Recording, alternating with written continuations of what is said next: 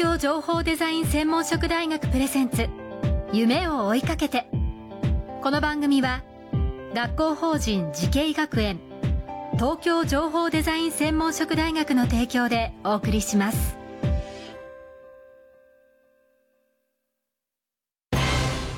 こんな未来あったらいいな。こんな世界できたらいいな。情報とデザインの新しい学びをクリエイト。才能と未来を共に育てる学校法人慈恵学園東京情報デザイン専門職大学。オープンキャンパス開催中。詳細はホームページへ。夢それはもうすぐ実現する。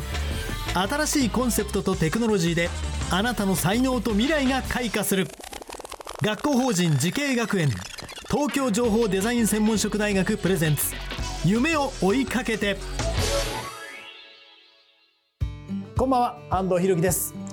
この番組は各界のトップそして世界に誇るリーダーたちとともにこれからの時代を担う若者たちへ夢と希望をお届けします。今夜のお客様前回に続いて東京情報デザイン専門職大学情報デザイン学部教授竹内明さんです。よろしくお願いします。よろしくお願いします。さあ前回は竹内さんが、えー、将棋ソフト周祖で、えー、プロ棋士に勝ったという話を中心に伺いましたけれども、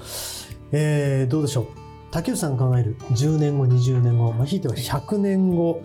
未来を、はい、その竹内さんの分野でどのように発展していくのかどうお考えですか、はい、えーとまあ、最近 AI が発展してきて、うん、まあ仕事を奪うっていうような懸念の反面、まあ、AI って生産性が高まって、まあ、逆に人々の欲が増えていくのではないかと思ってます。でそのために逆にその余暇を豊かに過ごすためにサポートする技術やサービスっていうのがまあ求められるようになるんではないかと。でそれはあの、まあ、健康で快適な生活をまあ支援することから例えば食事とか音楽ゲームスポーツとか、まあ、あの前回お話し出した将棋などのゲームなどを通じて、まあ、人を楽しませる AI っていうのがあるかなと考えていて、まあ、例えば体の状態とか行動などの履歴を分析して、まあ、日常の行動や食事とか思想に関する、まあ、推薦とかサポートするようなものができないかなというふうに考えています。やっぱりこう人を楽しませる豊かな人生のためっていうことですかね。そうですね。はい、はい最近あのいわゆるクオリティオブライフって言い方をしますけれども、はい、そこも高めていくというイメージでよろしいですかね？あそうですね、まあ、あの最近でもあの PC あのパソコンやスマホでい。ろんな広告で推薦されたりするんですけど、もう少しここ個人の趣味とか思考とか、そういったものを考慮するとか、もう少し近未来的な予測を考慮するようなそういった AI になるんではないかと。思い。ます。そういう意味で言うとあのこの番組でよく僕があえて申し上げるんですけどあのいわゆる情報デザインという意味では、はい、どっちかっていうとこう日本はあの新しいデザインが苦手。それはもののあのいわゆるデザインドローイングするという意味ではなく、はい、例えばなかなかスマートフォンという、はい、あのいわゆる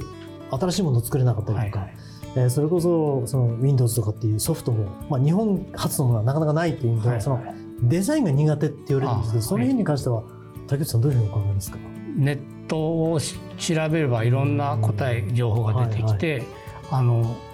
調べるっていうことは、今若い人も今日得意だと思うんですけど、まあ、自分で考えるっていうところっていうのをぜひあの身につけてほしいなと思って。いて、あの私ちょっとあの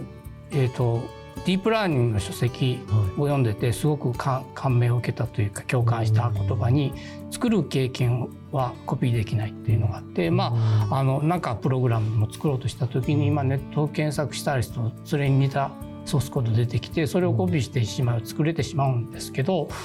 なんかやはりあの自分で考えて作った経験っていうのはあの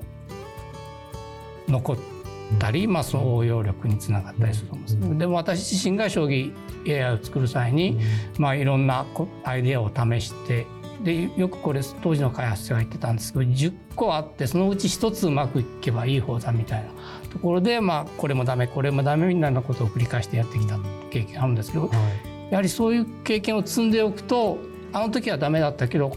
別の時にこういったあの時の発想が生きたとか、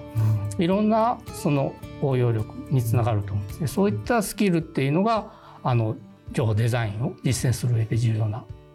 スキルなのかなと。そういう経験を積んでほしいなと思います。まあ、そこを踏まえると竹内先生が、えーまあ、この学校においてでもい。いんですけども、はい。はい、どういう人材がこの後どういう人材が今後必要だと思いますか、まあ、私自身があの自分のやりたいことをやるために楽しく、はい、あのいろんなことを学んでプログラミングなり経験してきたという話をしたんですけど、まあ、学生さんにもぜひ楽しみながら学んでほしいというのが一つあります。であとその楽しむっていうこと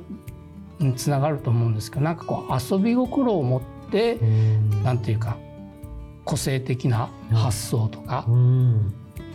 考ができるようなそういった人材がまあ求められるんじゃないか。まああの AI とかで、まあ、定型的な仕事誰にでもできる仕事っていうのではなくて、うん、あこの人がこのチームにいたからこういう発想でこういう新しいサービスが提供できた、うん、そういったなんていうか独自の発想、思考ができる。人材が求められるんじゃないかと思います。まあ、独自の発想。それはまあ応用という意味でもそうですね、広がっていくといいですかね。はい、うん。あの本当に我々もなんか他力本願みたいになってしまいますけども あの、まあ、日本初でいろんなそういう、まあ、フォーマットだとか、えー、まあハードも含めてなんですけどなんか新しいものができると嬉しいなとすごく思いますので、はい、ただ今竹内さんのお話を伺ってるとなんか竹内さんが教えた生徒さんには期待ができるかなと思いました勝手に。あありがとうございます。楽しむもそうなんですけどあのただ単にその調べる。それを受け身のではなく自分がその自分から生み出していくっていうような生徒さんがもう育って、はい、さらにあの、まあ、日本強いては世界が良くなってくれると嬉しいなと思いますね。はい、あのあまりいいニュースがない昨今、はい、竹内さんの話を伺うと未来が若干明るく見えるような気がします。まあ、それでよろしいですか？あ、はい。ありがとうございます。なんかこう、でもいいですね。自分の好きなことのあの延長で、それでモチベーションが保ってるし、という意味では、あの、変な話、究極の竹内さんの、その、目標といいますか、こ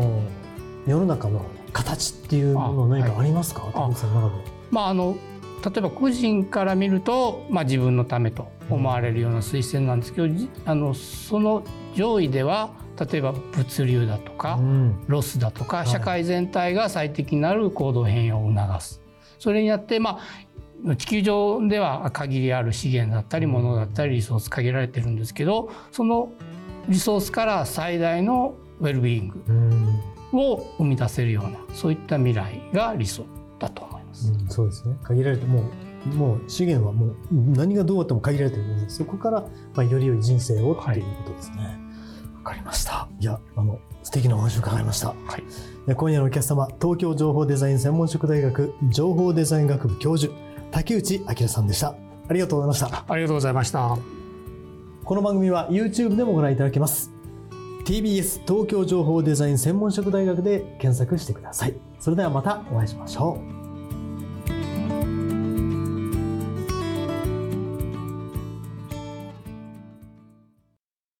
情報工学と人工知能。メタバースとサイバーセキュリティ。情報とデザインの新しい学びがそこに。時代の即戦力を育てる。学校法人慈恵学園。東京情報デザイン専門職大学。オープンキャンパス開催中。詳細はホームページへ。東京情報デザイン専門職大学プレゼンツ。夢を追いかけて。この番組は学校法人慈恵学園東京情報デザイン専門職大学の提供でお送りしました。